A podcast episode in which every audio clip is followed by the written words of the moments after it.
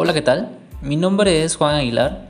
Soy integrante del equipo número 3 de la materia Técnicas y Planeación de Control, el cual está conformado por Mónica Sierra, Julio Pérez, Joana García, Fabián Alcocer, Freddy Cap y, claro, un servidor. En esta ocasión se hablará del tema control en las empresas, específicamente de su importancia y de sus tipos. Antes que nada, revisemos el concepto de control administrativo. De acuerdo con el portal Grandes Pymes, el control es la función administrativa por medio de la cual se evalúa el rendimiento. Es un elemento del proceso administrativo que incluye todas las actividades que se emprenden para garantizar que las operaciones reales coincidan con las operaciones planificadas. Ahora bien, según Pereira, Carlos 2019, en el ambiente empresarial podemos decir que un control es cualquier acción dictada o implementada por la administración de la empresa, con la finalidad de procurar la eficiencia y economía en el uso de los recursos. Y como bien señala esta función, el control es muy importante porque nos permite visualizar si el proceso administrativo se está llevando a cabo de la manera en que se planeó o no y de esta manera corregir las eventualidades que no se previeron en la planeación o bien identificar áreas de oportunidad que permitan al plan llevarse de manera adecuada. Bien, ahora que tenemos idea de qué es el control, revisaremos sus tipos. De acuerdo con Torres Hernández 2015, los controles pueden tipificarse o categorizarse de diversas maneras. De acuerdo con las necesidades, las circunstancias, las oportunidades, los gustos, las preferencias, en fin, por muchas razones. Sin embargo, existen tipificaciones ampliamente utilizadas y probadas que sirven como puntos de referencia para quienes están interesados y necesitan de prácticas de control.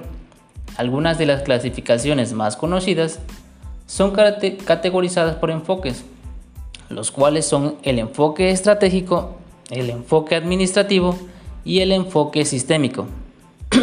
en el enfoque estratégico encontramos el tipo de control estratégico, el control táctico y el control operativo. El control estratégico se refiere a la evaluación y regulación de la forma en que la organización se ajusta a su ambiente externo y logra sus objetivos de largo alcance mientras que el control táctico es la evaluación y regulación de las funciones cotidianas de la organización y sus principales unidades en cuanto a, la implementación de sus estrategias. Y el control operativo es la evaluación y regulación de las actividades y tareas que una organización utiliza para la producción de bienes y servicios. Siguiendo con los tipos de control, se encuentran también los que además de ser de enfoque estratégico, también tienen un enfoque administrativo. Estos son los siguientes. El control mecanicista. Este tipo de control implica el uso extenso de reglas y procedimientos y otros métodos formales para prevenir y corregir desviaciones de los comportamientos y resultados deseados. También tenemos el control orgánico, el cual, el cual implica el uso de autoridad flexible y métodos informales para prevenir y corregir desviaciones de los comportamientos y resultados deseados. Otro tipo de control de este tipo es el control de mercado. Este implica la recolección y evaluación de datos relacionados con las ventas, precios, costos, y ganancias para guiar las decisiones y evaluar los resultados.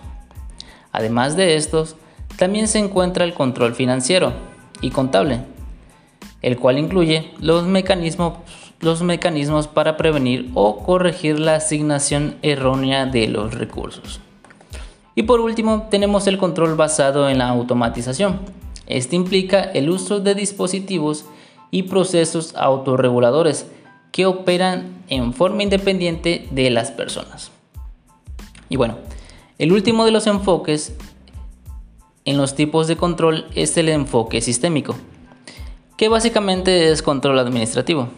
Este se emplea antes de que inicien las operaciones. Incluso las políticas, los procedimientos y las reglas que se han diseñado para garantizar que las actividades planeadas se lleven a cabo de forma adecuada. Algunos ejemplos son la prueba antidrogas previa al empleo, inspección de las materias primas y contratar solo graduados de instituciones de educación superior. Y bueno, este fue nuestro podcast acerca de la importancia del control y sus tipos. Mi nombre es Juan Aguilar y representé al equipo número 3. Hasta la próxima.